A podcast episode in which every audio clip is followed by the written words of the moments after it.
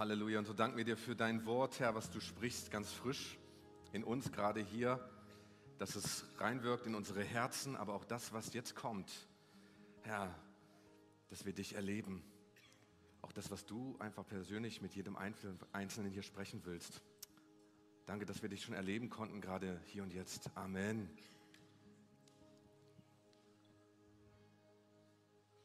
Klasse.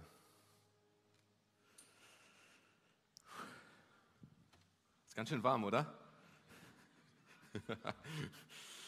so, meine Frage an dich heute Morgen ist, woran hältst du fest, wenn es darauf ankommt?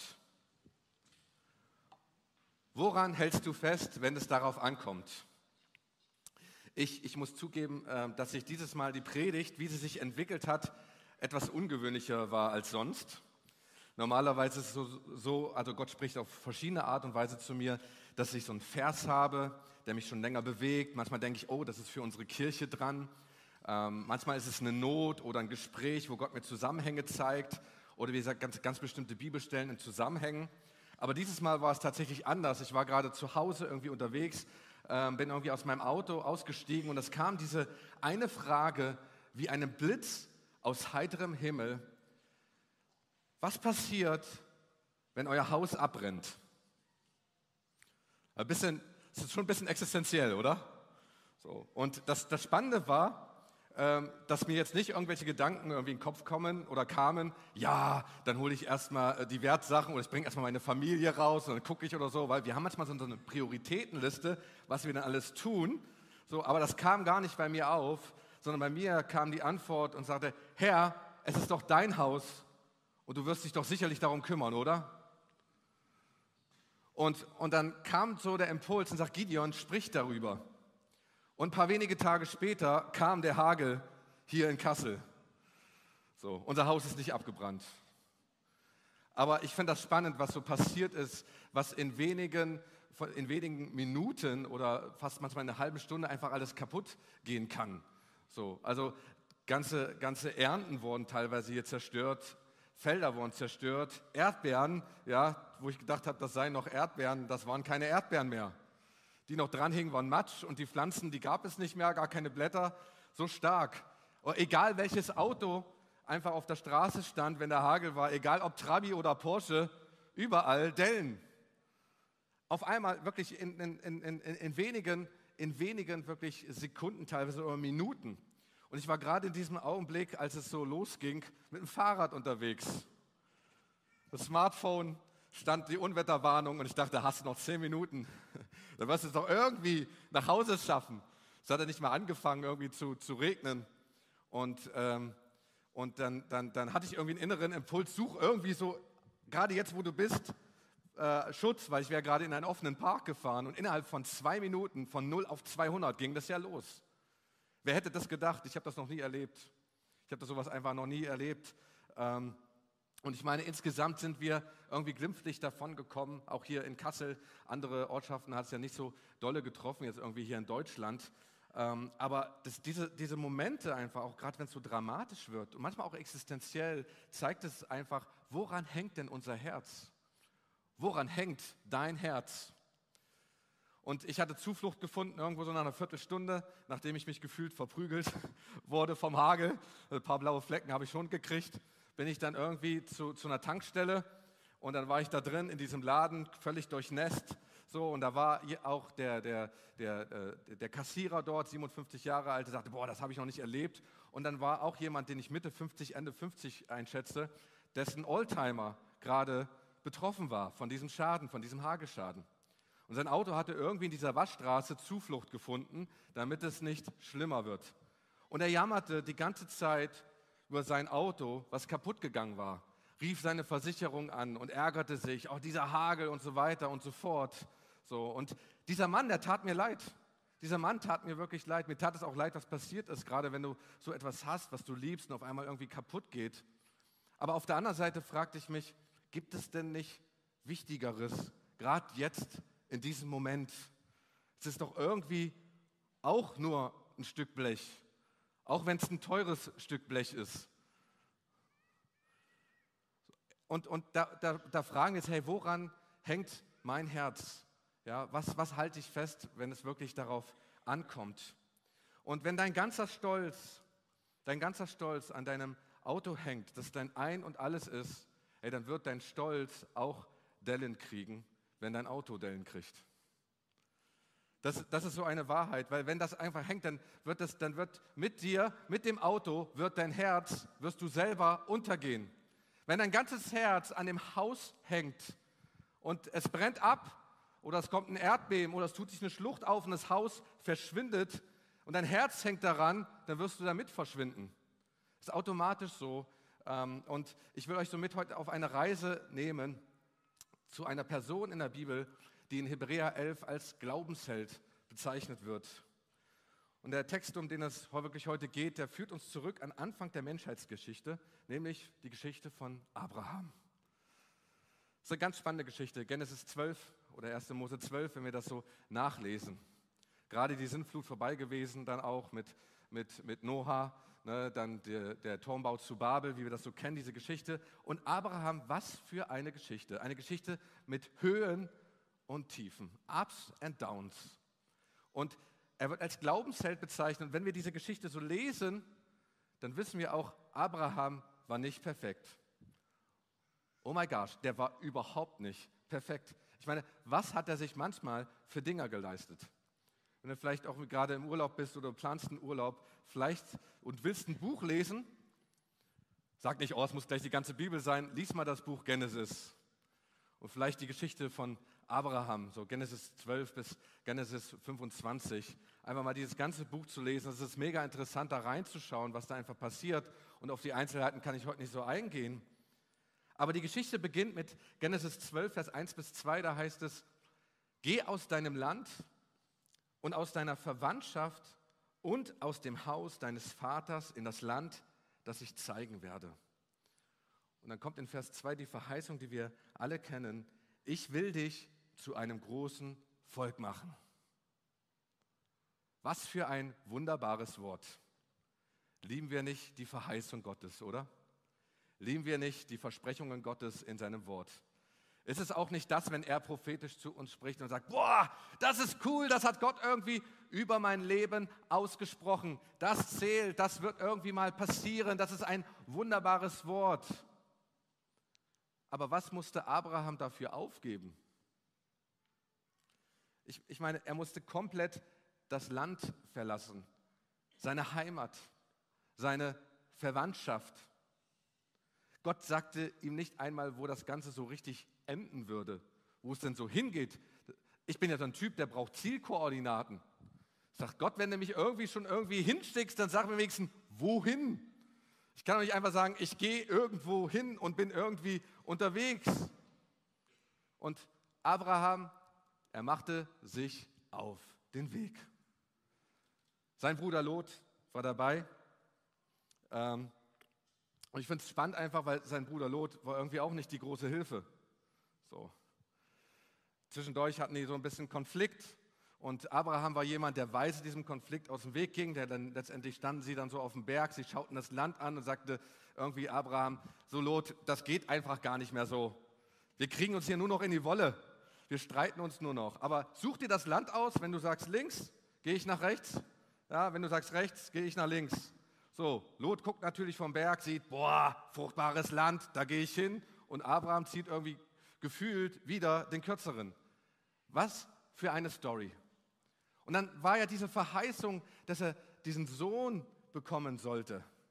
Die, die Verheißung, den Sohn bekommen soll, aber der Sohn, er kam nicht. Er kam einfach nicht.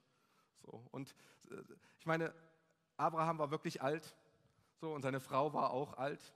Und, ähm, und dann dachten die, sagte die Frau, das war nicht Abrahams Idee, es war die, die Idee der Frau, hey, dann helfen wir mal so ein bisschen nach der Verheißung Gottes. Wie wäre es, wenn du meine Nebenfrau heiratest so, und sie eigentlich schwängerst? So, dann ist das ja auch Nachkommen. Gesagt, getan, funktionierte auch. Nun war Hagar schwanger ja, und schon gab es einen Konflikt, Eifersucht und Hagar wurde in die Wüste geschickt. Geht's noch? Geht's noch?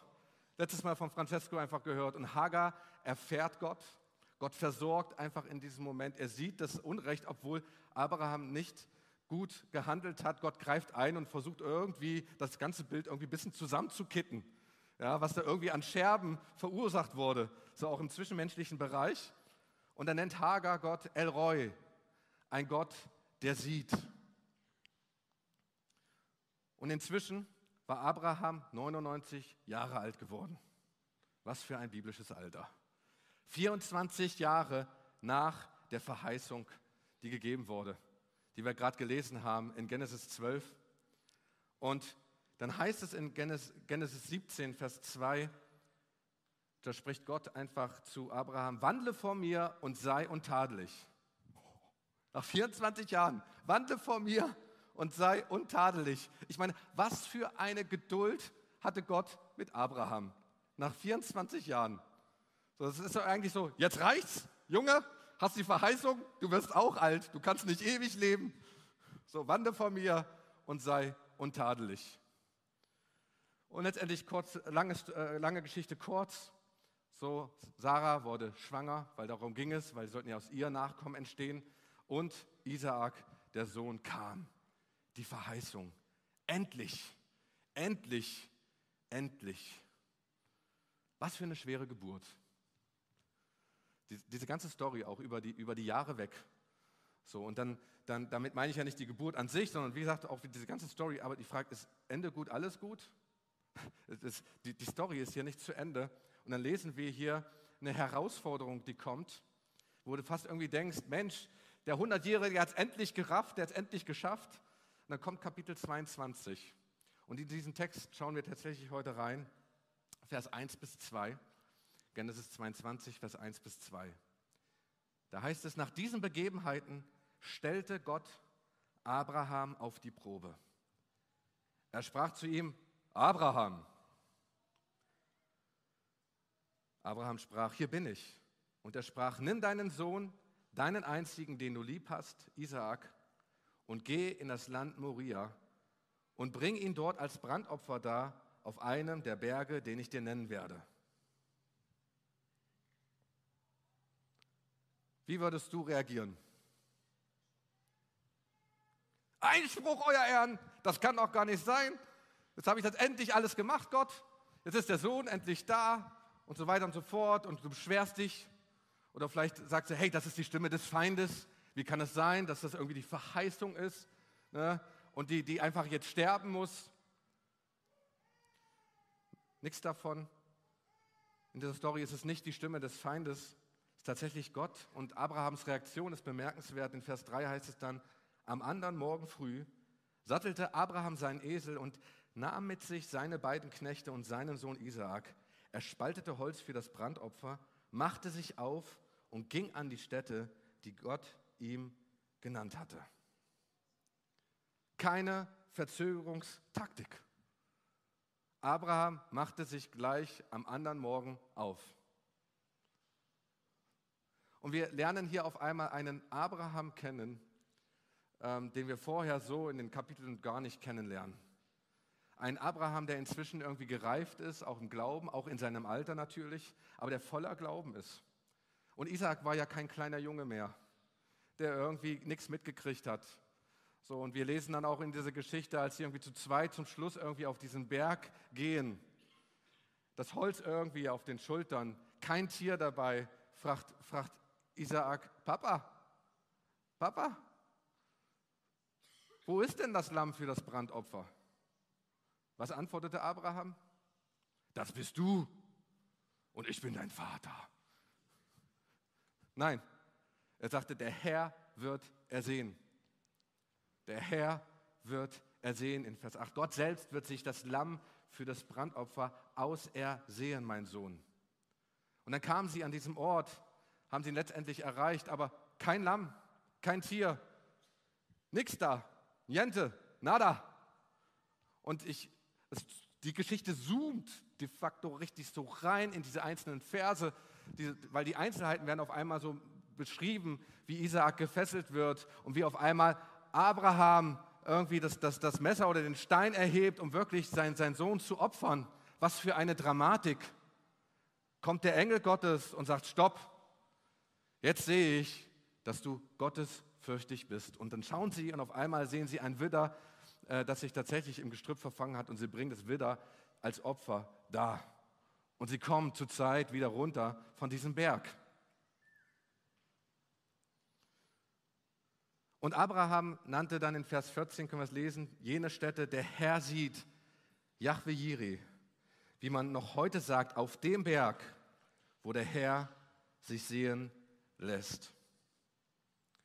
Auf alle Fragen natürlich in dieser Story können wir heute unmöglich äh, eingehen, aber, aber was wir lernen hier, Abraham hat nicht am bisherigen festgehalten. Er hat nicht am bisherigen festgehalten. Er ist ausgezogen. Er hat sich ausgestreckt nach mehr, nach dem, was Gott gesprochen hat, weil er tatsächlich Glauben hatte. Diesen unerschütterlichen Glauben, dass Gott hier tatsächlich eingreifen wird in dieser Situation, wie auch immer er das tun wird, was wir auch in Hebräer 11 dann, dann lesen.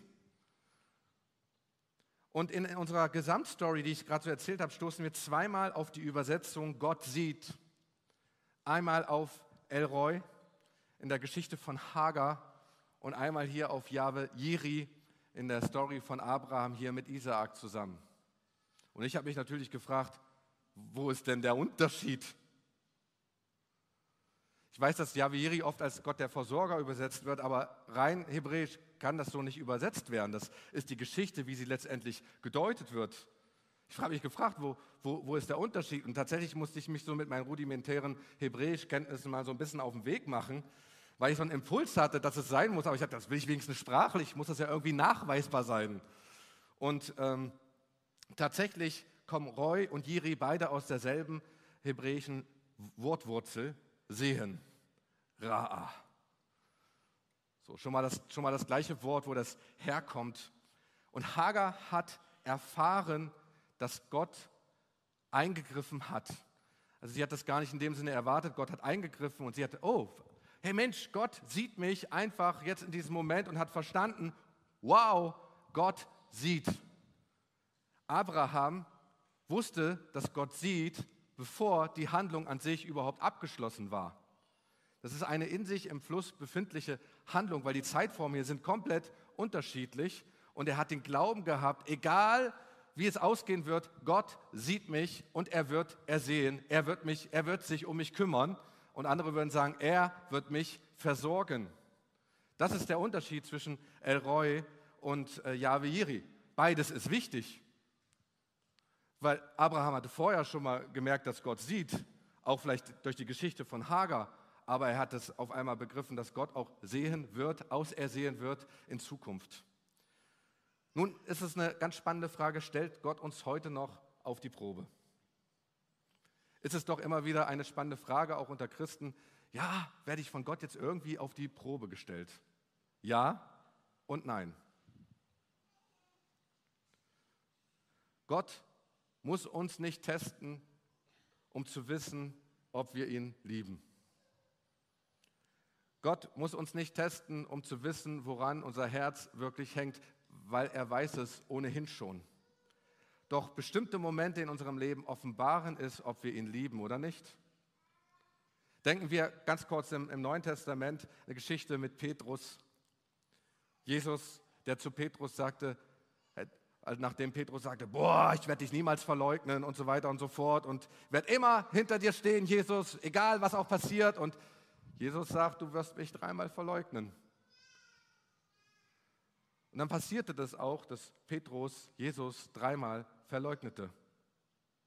Wir, wir denken manchmal in der Geschichte, das ist unfair. Jesus, wie kannst du das überhaupt vorhersagen? Die Sache ist, war es für Jesus wichtig, diese Situation, oder war sie für Petrus wichtig? Jesus wusste es ohnehin, dass das passieren wird.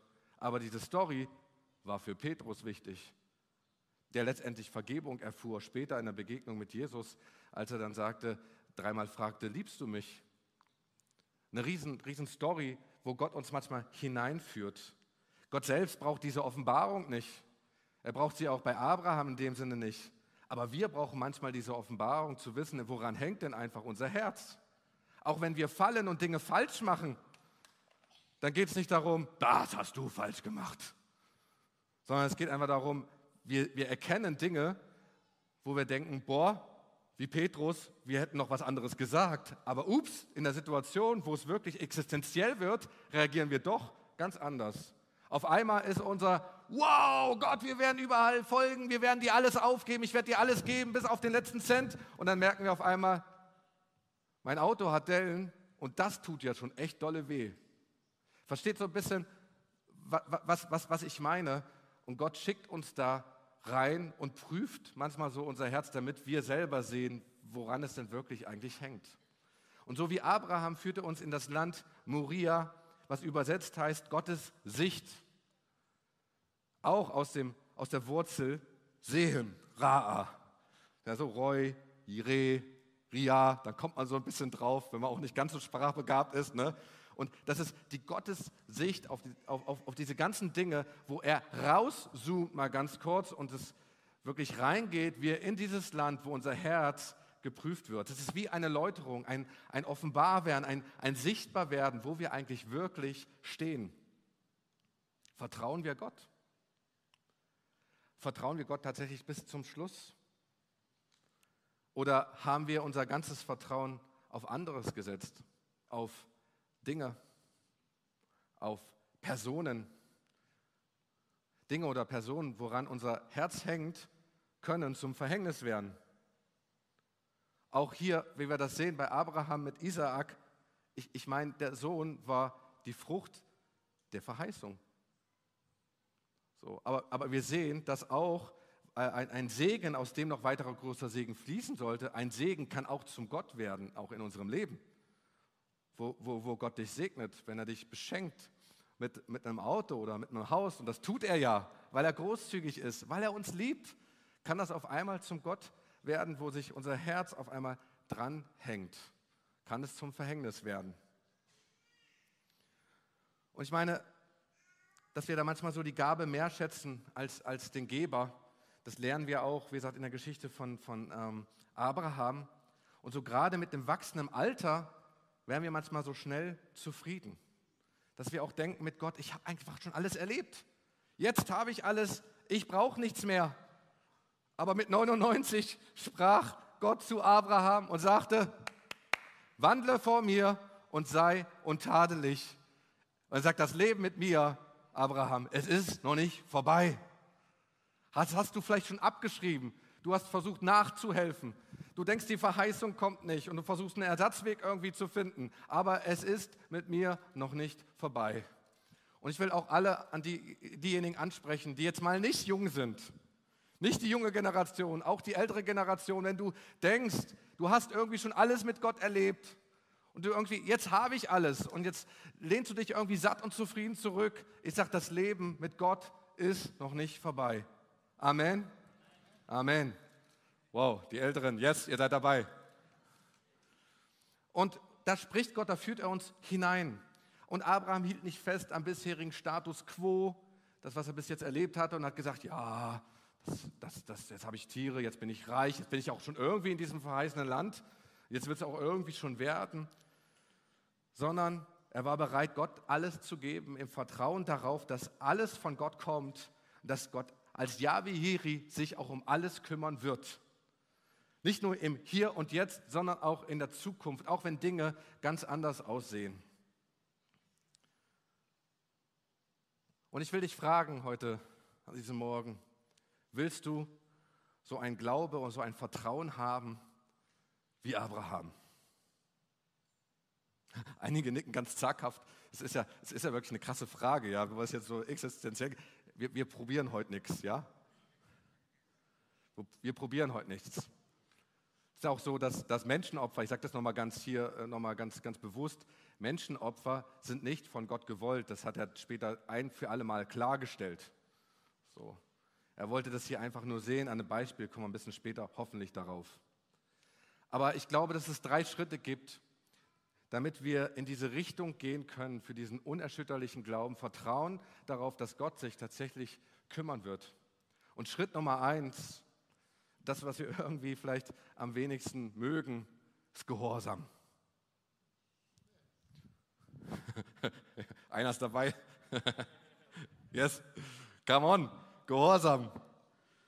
Ist auch ein Schritt des Vertrauens, einfach zu sagen, Gott, ich vertraue dir, ja, egal was auch passiert, egal wo die Reise hinführt, auch wenn ich das Ziel so ganz genau noch gar nicht weiß. Sagt auch einfach aus, ich muss nicht alles verstanden haben. Wir sagen manchmal, oh, ich brauche ich brauch echt, Gideon, ich brauche erstmal Erkenntnis. Ne? Da muss ich erstmal das Wort studieren, da muss ich erstmal reingucken und so weiter und so fort. Ne? Und da gebe ich ja auch Zeit, weil ich, Erkenntnis ist gut, Amen. Und, und das Wort Gottes studieren ist gut. So, und dann warte ich ein paar Wochen. Ich sage, hast du mal geguckt? Ah, ich bin noch nicht dazu gekommen. Und da gehen Jahre ins Land, bis Erkenntnis kommt, bis das Wort studiert wird. Wenn überhaupt mal du die Zeit aufbringst, um das einfach zu tun.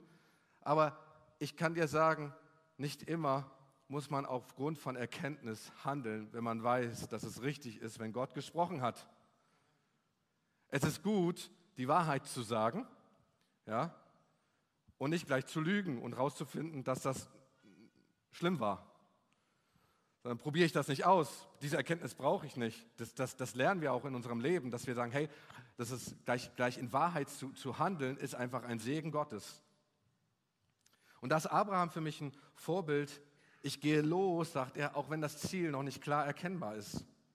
Er war gehorsam gegenüber dem Wort Gottes und dem Wort Gottes ist er gefolgt und er brauchte keine spezielle Erkenntnis, was er da am Ziel irgendwie erwartet. Und manchmal ist es auch so, dass bestimmte Dinge, die wir erleben und wenn wir nicht gehorsam sind, dann klagen wir ja Gott an. Gott, wo warst du? Hast mich komplett hier im Stich gelassen und so weiter und so fort. Aber vielleicht sollte man manchmal die Frage stellen, Gott, wo war ich? Hab gar nicht irgendwie danach gehandelt, was du gesagt hast. Und Gott sagt, ja, ich war eigentlich auf dem Weg, den du gehen solltest, aber da warst du nicht. So. Natürlich ist Gott da und er hilft raus, wie wir auch sehen bei Hagar in dieser Story, dass, dass, dass Scherben, die da sind, kehrt Gott auch irgendwie wieder zusammen und greift dort ein. Aber Abraham hat die Erkenntnis, dass das Wort Gottes genug ist. Jahwe Jiri ist genug, er liebt mich und er kennt mich. So Schritt Nummer eins. Kommen wir jetzt Schritt Nummer zwei, ist der Schritt des Gebens. Vielleicht auch der Hingabe, Opfer auch zu bringen. Es, also merkt, es wird jetzt ein bisschen härter, so ein bisschen herausfordernder. Geben führt dazu, dass wir Dinge loslassen. Bestimmte Dinge auch manchmal hinter uns lassen, bevor sie uns hindern oder zum Verhängnis werden. Ich sage immer so, lieber hinter dir lassen als hindern lassen. Weil, weil Dinge sind manchmal wie so ein Treibanker, die du einfach nicht loslässt und Gott will, dass du sie loslässt, auch in deinem Leben. Vielleicht kennst du konkrete Beispiele, wo Gott dich schon mal angesprochen hast und du trägst das bis heute, an diesem Tag, vielleicht schon Jahre mit dir rum. Und, und das ist immer wieder der Punkt, wo Gott einfach zurückkommt und sagt, das ist wichtig, dass du an diesem Punkt irgendwie arbeitest. Nicht, nicht weil Gott irgendwie böse auf dich ist, sondern weil er dich liebt und einen Plan hat und weiß, was gut für dich ist. Er hat die Erkenntnis für dein Leben. Er ist der Schöpfer, der dich geschaffen hat, um wirklich das zu einem guten Ende zu bringen. Und Geben oder Hingabe ist ein Ausdruck, den wir auch bei Jesus sehen, dem Sohn Gottes, der sein Leben komplett hingegeben hat für seine Freunde. So, Geben setzt uns frei von Dingen. Geben setzt uns frei von Frust. Geben setzt uns frei von Ängsten, wo wir irgendwie denken, dass wir Dinge irgendwie festhalten müssen. Auch, auch, das kann auch, äh, muss ja nicht alles immer materiell sein, kann auch immateriell sein, können Dinge sein, wo wir denken, boah, wir haben Recht. Das ist ja nicht greifbar in diesem Augenblick, aber Dinge loszulassen und zu wissen, Gott greift ein in diesen Moment. Er ist Jahwe Jiri, er wird ersehen, er wird das Ergebnis für mich zu einem guten Ende bringen. Und gerade ja in unserer westlichen Gesellschaft ist Wohlstand zu einem Gott in unserem Leben geworden. Ich, ich finde, man, man sieht es so stark, auch gerade in den Nachrichten, wenn man sie liest. Der Wohlstand soll gesichert werden, der Wohlstand soll gemehrt werden. Und was werden für Opfer gebracht für diesen Wohlstand? Ist es falsch, reich zu sein? Nein, ist es nicht. Abraham war auch reich. Das ist keine Frage, das, das, das sehen wir ja auch in, in dem Wort, auch in der Geschichte. Gott will, dass es dir in allen Dingen wohl ergeht. Das ist das, was sein Wort einfach sagt über unser Leben. Aber Wohlstand kann dich hindern, zu Gott zu kommen. Wichtig bleibt, dass unser Wohl und unser Stand einzig und allein in Jesus ist. Dass er uns liebt, dass er uns trägt und dass er uns sieht, auch wenn das Ziel noch nicht sichtbar ist. Und wie können wir Dinge, wie können wir, wie können wir Gott vertrauen? Wie gesagt, indem wir Dinge loslassen. Ähm, materialistisch gesehen war das im Alten Testament so, die Leute mussten damals Tiere opfern. Das machen wir heute ja nicht mehr so. Die haben die gebracht. Aber wie kann das passieren auch in unserem Leben, dass wir Dinge loslassen, ganz bewusst Gott weihen und Gott geben? Bei uns machen wir das so, zumindest wenn wir daran denken, aber wir machen das in der Regel so, dass wenn wir größere Anschaffungen machen, wir bringen sie Gott und wir segnen ganz bewusst und sagen, Gott, das gehört dir. Neues Auto gekauft und wir sagen, Gott, es gehört dir. Das ist ein neues Haus, selbst Miete oder Wohnung, sagst Gott, das gehört dir. Machen wir auch immer unsere Kirche manchmal als Team zusammen, wenn wir neue Geräte kaufen und sagen, Herr, das ist dein Gerät. So, soll dir zur Ehre dienen. So können wir Dinge einfach Gott weihen. Und wenn das dann kaputt geht, dann wird er sich auch darum kümmern. Das heißt nicht, dass wir Dinge nicht pflegen und Dinge irgendwie denken, ja, das wird schon irgendwie werden.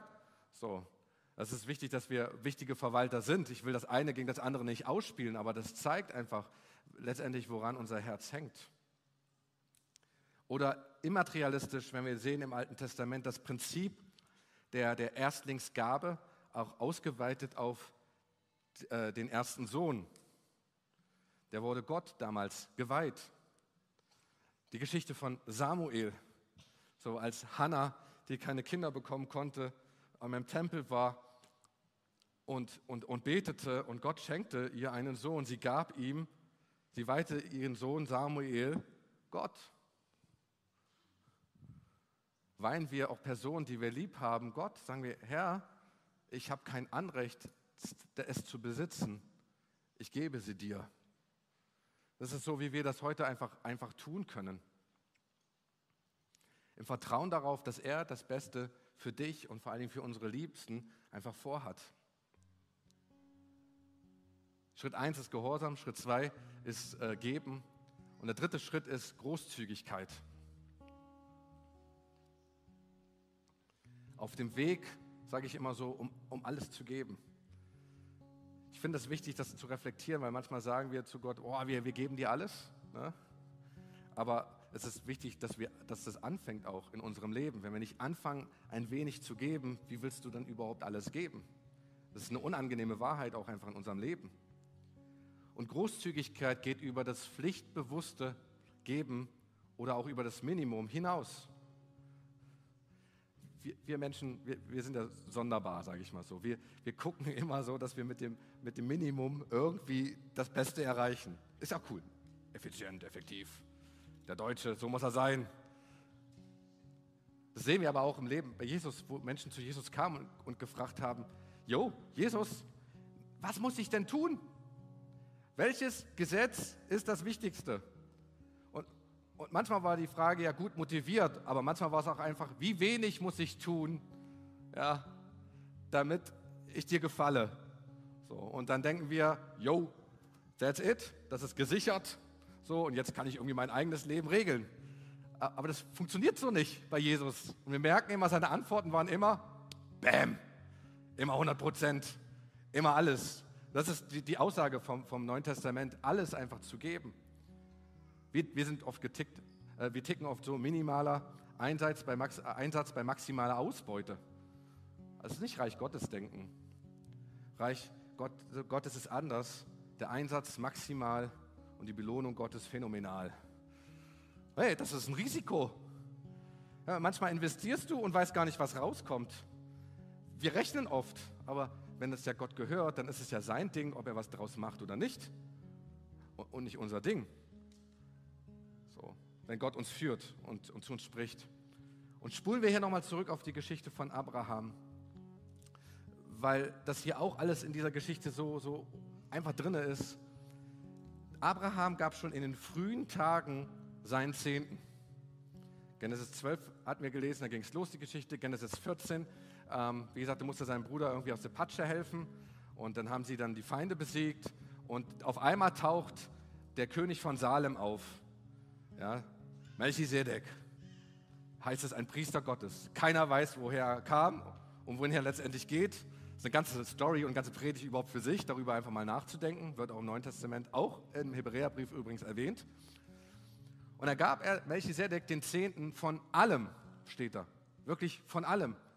Keine Ausnahme, sagt nicht von dem, von dem Sieg, was ich habe, sondern er gab einfach den Zehnten von allem. Das Spannende ist ja eigentlich, dass nirgendwo steht, dass man den Zehnten geben soll. Davor die Kapitel, gar nichts. Später ist es letztendlich auch ein bisschen so ein Gebot geworden, auch im Alten Testament, den Zehnten zu geben, ins Vorratshaus zu bringen, damit die Priester versorgt sind und so weiter und so fort. Aber Abraham gab hier schon den Zehnten, obwohl es kein Gesetz war. Und was ich hier einfach nur aussagen will, ist, Abraham war bereit, auch 10% zu geben, um später alles geben zu können. Und das ist eine unangenehme Wahrheit. Ich sage immer, manchmal sind Leute, die sagen, oh Gideon, ähm, auch, ah, ich kann diese 100 Euro hier nicht investieren. Ich sage, für dich sind 100 Euro da schon so ein großes Risiko dazu, rein zu investieren. Ich meine, was hat Gott für ein Risiko gebracht, als er seinen Sohn hier auf die Erde brachte? Wie willst du, wie willst du später großzügig sein und sagen, ich gebe 1000 oder 10.000 Euro? Es fängt, es fängt an irgendwann mit, mit kleinen Summen, die Abraham gegangen ist. Schritte des Gehorsams, Schritte des Gebens und Schritte auch der Großzügigkeit dort hinein. Ich will dich fragen nochmal am Ende, woran halten wir fest? Woran hältst du fest, wenn es wirklich darauf ankommt? Woran hängt dein Herz?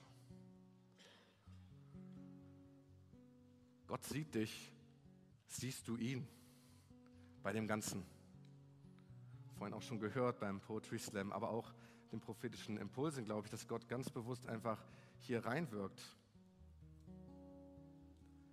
Wichtig bleibt, dass unser Wohl und unser Stand einzig und allein in Jesus ist. Lass uns diesen Moment einfach nehmen und einfach Gott eine Antwort geben. Vielleicht magst du gerade deine Augen schließen und Gott eine Antwort geben. Woran hängt mein Herz? Wo sind mir Dinge eigentlich viel zu wichtig geworden? und deine innere Liste vor Augen vielleicht noch mal ganz neu irgendwie zu sortieren.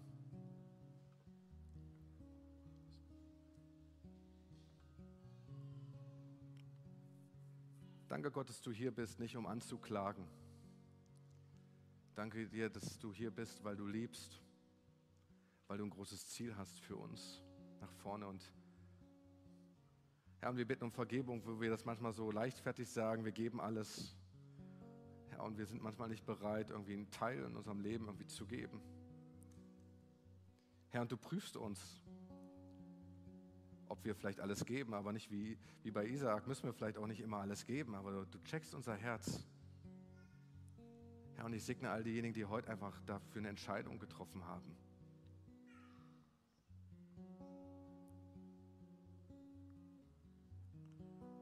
Und ich will noch einen Schritt weiter gehen kannst die Augen auch gerne geschlossen lassen. Vielleicht bist du hier und hast noch nie eine klare Entscheidung für Jesus getroffen. Für den Gott, der Herr der Herren, für den Schöpfer des Lebens, der das ganze All geschaffen hat, der das ganze Universum geschaffen hat, der dich liebt von ganzem Herzen. Er hat alles gegeben. Ein paar tausend Jahre später dann, als er das, das, das Lamm Gottes, so wird es beschrieben, Jesus, seinen Sohn, auf diese Erde brachte, er hielt nicht zurück, um zu zeigen, wie sehr er dich liebt, um zu zeigen, dass alle Schuld auf ihn gelegt ist, wenn du auf seiner Seite bist und, und Jesus in deinem Leben aufnimmst.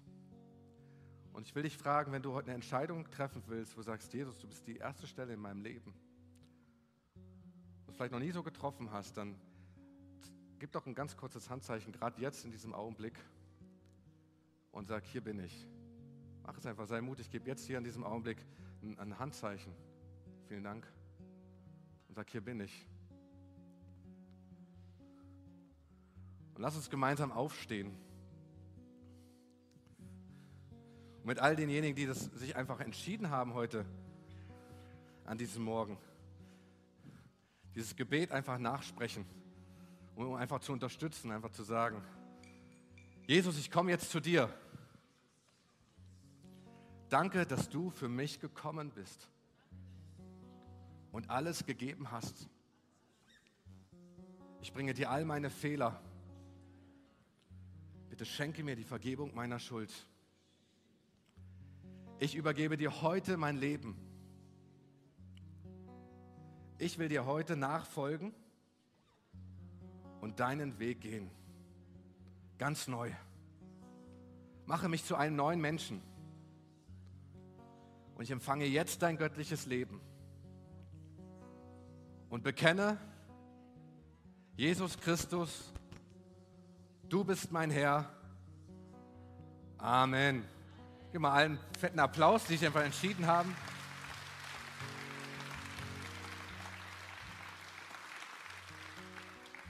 Wenn du diese Entscheidung heute getroffen hast in deinem Leben, ich lade dich ein, feiere diesen Moment. Geh nicht einfach raus, komm einfach zu mir oder an unsere Gebetslaunch. Wir wollen nochmal gerne mit dir persönlich reden, einfach da Kontakt aufnehmen, wie es weitergeht.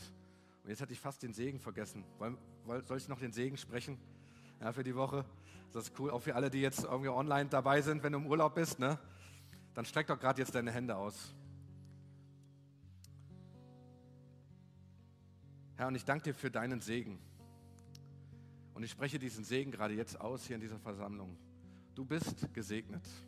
Der Herr segne deinen Eingang und deinen Ausgang. Er behüte dich wohin du, du auch immer gehst, zur linken oder zur rechten Seite oder geradeaus. Alles, was du tust, soll gelingen. Im Namen des Vaters, des Sohnes und des Heiligen Geistes. Amen.